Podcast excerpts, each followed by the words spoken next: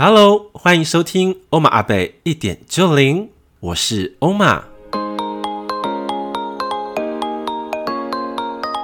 欧玛阿贝一点就灵是一个分享关于灵性生活、心灵个案、生命体悟以及高我讯息的 Podcast 节目，协助你打开全观的视野以及延展心灵的触角，能够真正掌握生命翻转的精要。欧玛阿贝一点就灵，点亮你的灵魂蓝图，开启无限丰盛的多重宇宙。Hello，大家好。不知道大家有没有听过一个名词叫做共识性？那这个共识性呢，就代表是说，可能在某一个地方或者某一个呃地区当中发生了一件事情，可是，在另外一个地方也同时正在经历。这样子一个过程，所以我们称为共识性。那非常巧合的就是，呃，我在这一两个月当中嘛，这个品牌的老师跟我讲说，嗯，欧玛，你的文笔也蛮不错的，那是不是来写一个关于身心灵的一些见解的文章，对于很多的呃听众或是金粉们可能有一些帮助？那时候我就想说，好啊，那我就来写一篇文章好了。那这个呃文章的这个标题啊，就是三个走入深森林领域的后的迷思以及背后的真相。你们知道好巧不巧吗？当我把这个文章写完没有多久，那就是呃 Netflix 的这个以神之名信仰的背叛这个影集就是上架了。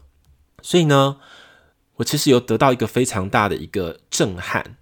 因为其中里面的一个人物呢，他在我过去的人生里面扮演一个算是蛮重要的角色。那这个一个非常不为人知啊的一个故事，就今天呢，我也想好好的分享给各位，希望大家听过我的分享当中，也能够得到更多更多不一样的见解以及看见。那我们宝贵的内容就在音乐之后，马上就开始喽。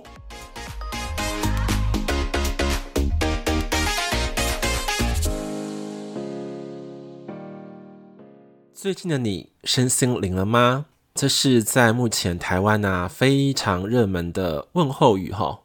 也可以知道这个领域呢，真的是非常火热的发展之中。尤其是近几年来，台湾的深森林界啊，无论是新时代、宇宙观、星座学以及各式疗愈系统呢，他们都好像是雨后春笋般哈，这种大爆发的现象，所以是让人觉得哇，真的不可思议，啧啧称奇。那你就回想啊，诶，曾几何时，这个只有大型宗教呃，就是霸占鳌头的宝岛，也开始了很不一样的个人化的觉醒时代的来临哦。但呢，我们如果仔细的去观察的时候，你就会发现，这个看似美好的一个景象，却隐藏了一些不为人知的隐忧。为什么会这样说呢？就像是有一些灵性小白啊，就会问欧玛阿贝说：“欧玛阿贝啊，为什么现在接触深森林的管道多而又多？我应该如何去选择才好呢？”又有一些呢，可能是是灵性的老手，是前辈了，他又跟我说啊。我接触宗教十多年喽，却还是搞不懂神佛真正要告诉我的话语。那这些问题呢，都是很多的粉丝或者是来咨询我的客户常常询问我的课题。那我今天呢，就干脆的好好的来跟大家来分享我走进呢教会信仰十年来的一个心路历程。那这个心路历程呢，我也从未跟别人说过。因为我觉得那个历程很隐秘，好像是打开我生命当中的一个黑盒子的一种感受。为什么这么说呢？因为有些东西啊，就是感觉自己增强就好了。但是当我们身心灵啊，尤其是灵性非常活跃的时候，他就想要把这些话能够说出来。可能这个时候会有给一些人一点点的呃灵魂的触动也好。或者说生命的指引也好，我觉得都是一个非常宝贵的一个时刻。所以呢，我今天也是鼓起勇气，然后跟大家来分享我在经历的呃这个信仰十年当中呢，发生的一些很重要的事件。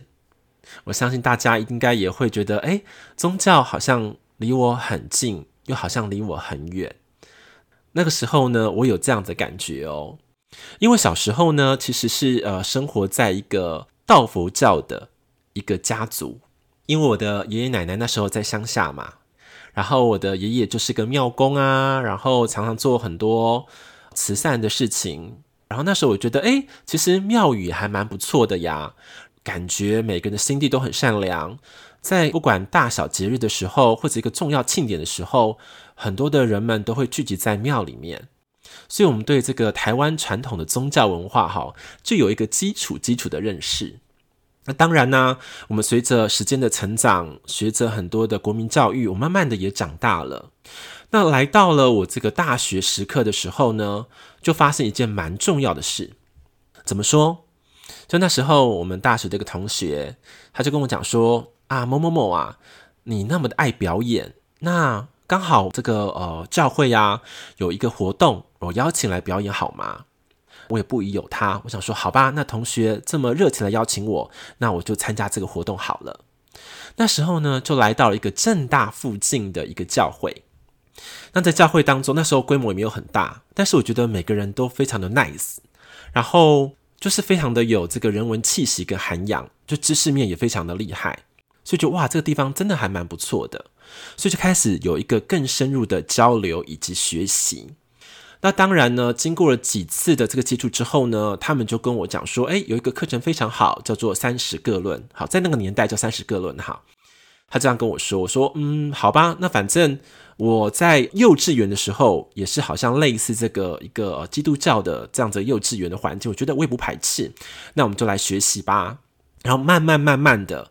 开始了解了这个呃圣经的内容，那当然呢，一般来说我们接触圣经当的时候，第一个印象是说，哎，好像看不太懂，有点艰涩，或者是说它的用词用语可能很偏西方，或者他们的一个呃阶级观念啊，他们的心灵用语都是蛮不容易去解析的。可是很神奇哦，透过某一位老师。他把这个呃圣经转译成三十个论之后，你会发现在圣经学习当中是有一个阶段性的成长，而且能够从初阶、中阶、高阶去破解我们看圣经当中的一些内容。所以那时候觉得哇，这个老师真的好厉害哦。然后慢慢的才知道哦，原来这个教会是从韩国来的。好，这个时候呢，我就开始呃在学校还有教会当中两地来奔波了。对，那时候当然遇到了很多很不错的人，然后这个老师传讲的很多的话语，我也觉得很深刻，而且那个时候真的是也是有很大的帮助，对于人生的指引以及看见。那当然呢，在呃进入了呃社会之前，我也是有一个就是人生当中很多一个跌宕的时候，那时候在当兵嘛，然后很多的呃教会弟兄姐妹也是会寄信给我啊，给我很多的鼓励，所以那时候我觉得啊、哦，教会真是一个很不错的地方。好啦，那退伍过后呢，人生当中也来到一个非常大的十字路口。诶，你要做什么？什么是对你有所帮助的？所以那时候非常感谢，就是宇宙的安排，让我能够加入一个电台工作。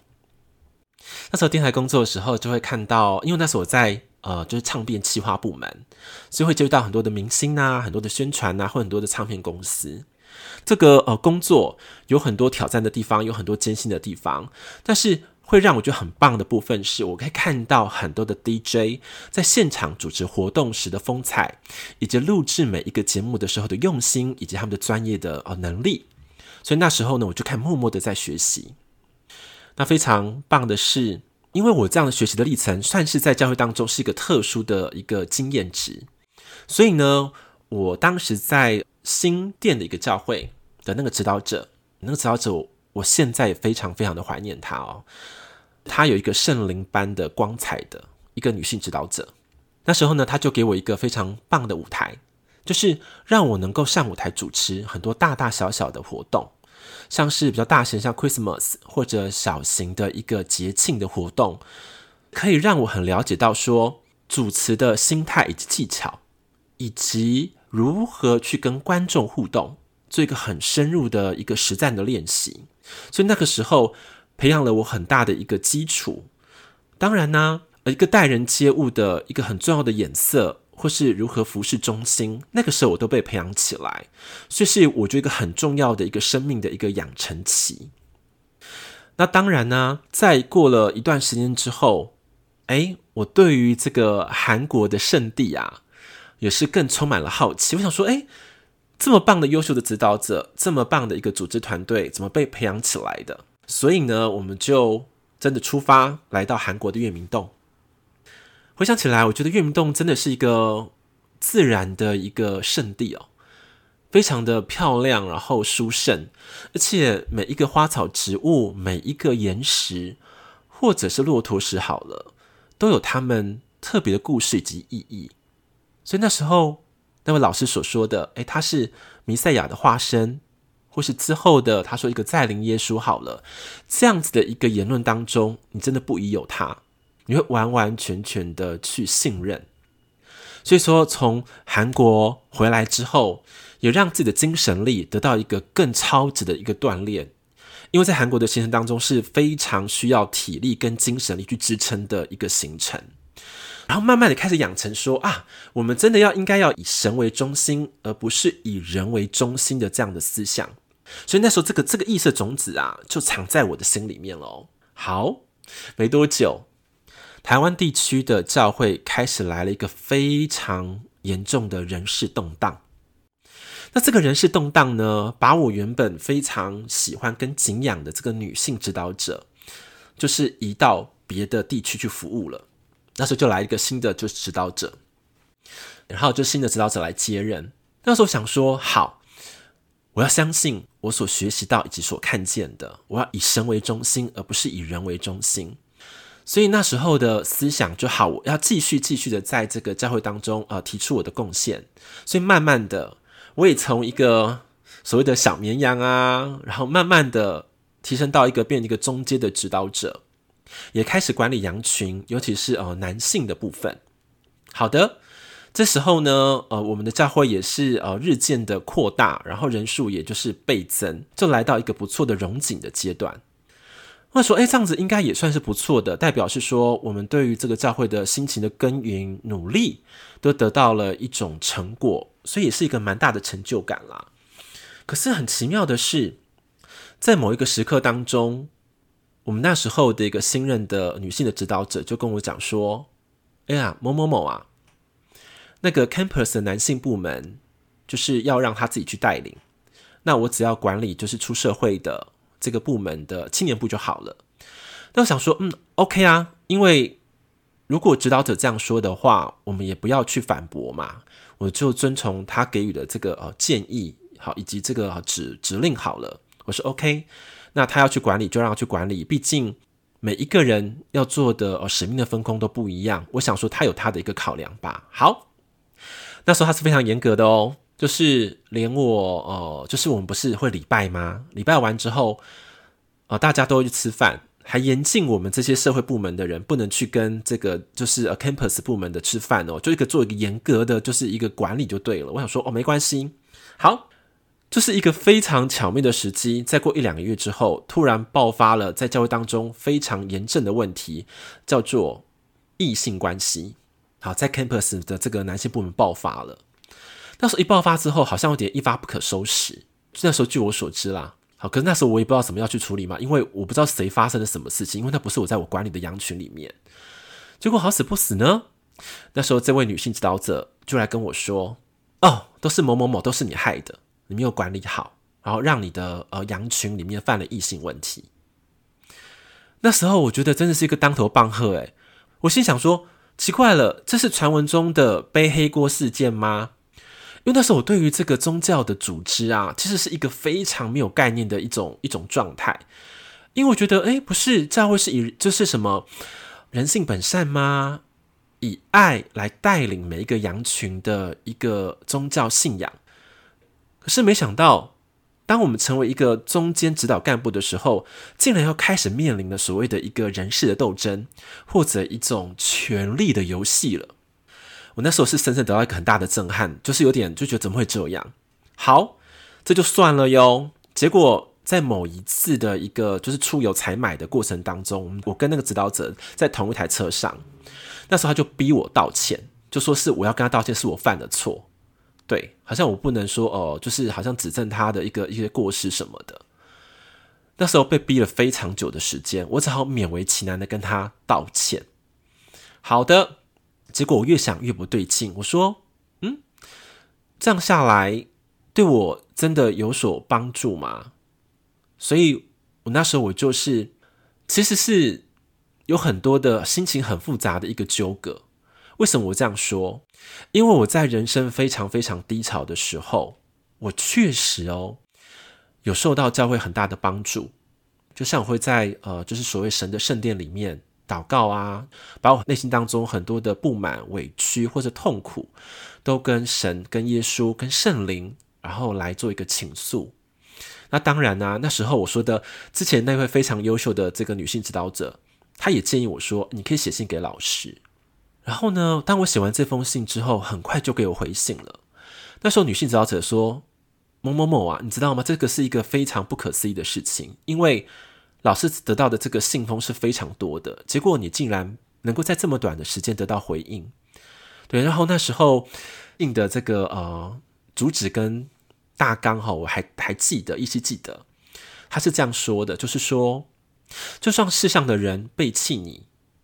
就算是这个社会不爱你，你要相信我的爱，你要相信耶稣是爱你的。我们一同携手走向耶稣的爱的道路。你要加油，我爱你。对，那时候他讲的那番话的时候，我就很感动。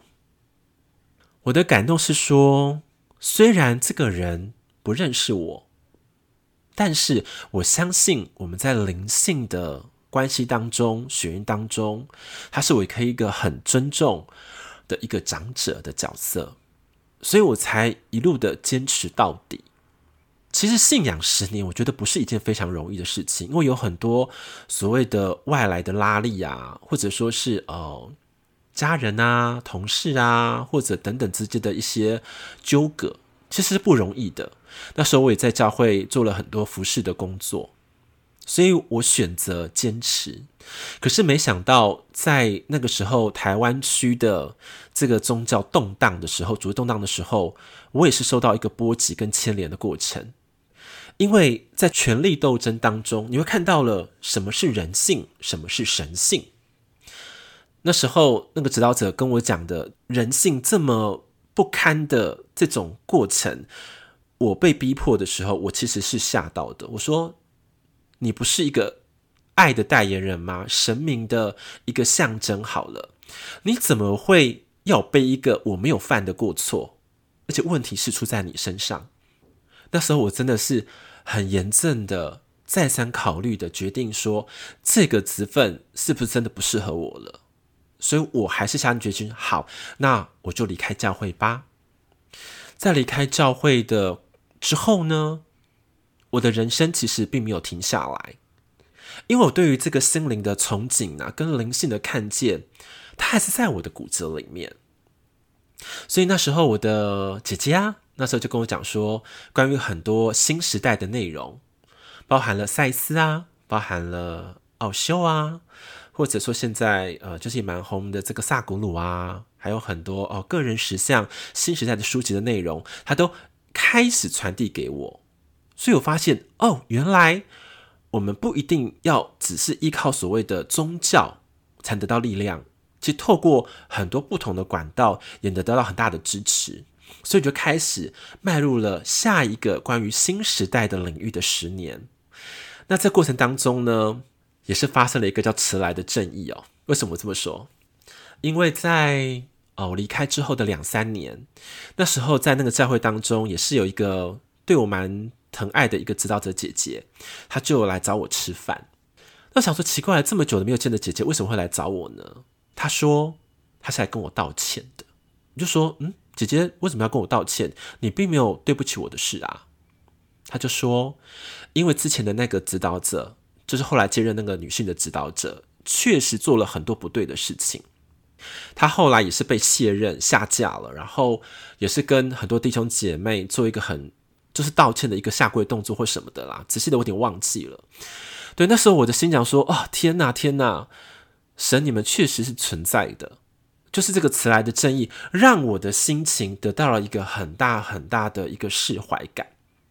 所以，我那时候我就把对于这个过去这个教会的一些种种，我都当成一种美好的一种回忆。那里面的人，其实我也看了非常的多，然后有一些还是有保持联络，所以我还是有很多感念他们的地方。那你看哦。现在，呃，我离开了这个教会十几年之后，然后就突然在最近的新闻看到了我很熟悉的人物。好了，那位老师突然出现在媒体上的时候，我其实是又怀念又觉得五味杂陈的感觉。那时候我真的是鼓起勇气哦，因为在这位老师啊，他在海外逃亡的期间呐、那正是我在教会特别火热的时候，努力奔跑的时候，传道啊，然后管理生命的时候，那时候就会听到说啊，老师真的是被冤枉的，然后是被撒旦攻击的，然后我们要帮助老师脱离这样子的一个撒旦的圈套，或者社会的不平的不公的这个十字架。我们那时候在那个里面的世界确实如此，所以当我哦。要点开这个影片来看的时候，其实我内心是挣扎的，但是我也希望说能够得到一个所谓的真实的真相。好，那时候我就把它点开来看了。哇，那时候我看的时候，其实那种震撼的感觉啊，已经无法去形容了。嗯，因为证据是历历在目的，不管是影片也好，那当然也有所谓的，呃，就是。模特儿不好了，应该这样说好，就是会拣选非常漂亮的女生，他们那时候会称为叫做常青树啦，常青树，然后就是不会跟一般的呃男生做这个婚配动作，他们一生都先奉献给神，确实有这样子一个部门存在。那时候我们觉得很神奇啊，诶，为什么特别挑选都是女生呢？其实我们没事先也会有纳闷啊，可是也是不敢问为什么，因为男生其实有那种优秀的啊，可是就没有什么。男生的这个模特儿特别的出名的也没有，女生为主。对，好，那时候我们就会说嘛，人们就像是云海一样，会群聚在老师的身旁。对，那时候真的是如此哦。好，那当我看了这个影片之后的感受是，原来有很多人还是受害者，不是我们想说的，都是说得到协助的这个灵魂。这种震撼呢、它是一种好像让我们的灵魂晃动了，就是我们灵魂的养成的一部分，就觉得说这个世界是怎么回事？为什么会有这么多的不同的一种身份或面相，同时聚集在一个人身上呢？所以那时候我就很深层、很深层的问我的高我米娅，我说米娅米娅，这题对我来说有点太难了，因为难道是？我一个礼拜啊都没办法好好的入睡，就他的画面，不管是这个老师很正派、很绅士，很有散发出一种很爱世人、很爱生命的这个风采的片段，或者是说在法院上做出了很多让人不可思议的这种呕吐啊，或是那种动作，它实在是太冲突了，所以那时候。遇到在信仰之上遇到的重大难题，这个时候我就想问问高我米亚，针对啊、这个事件以及这个人物，他会拥有什么样的见解？如此特别又宝贵的内容，让我们下集再见喽！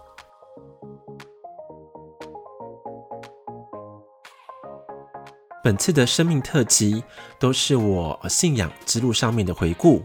请大家能够尊重我的生命历程，我也会尊重你们的选择哦。欧玛阿贝一点就灵，让我们下集再见喽，拜拜。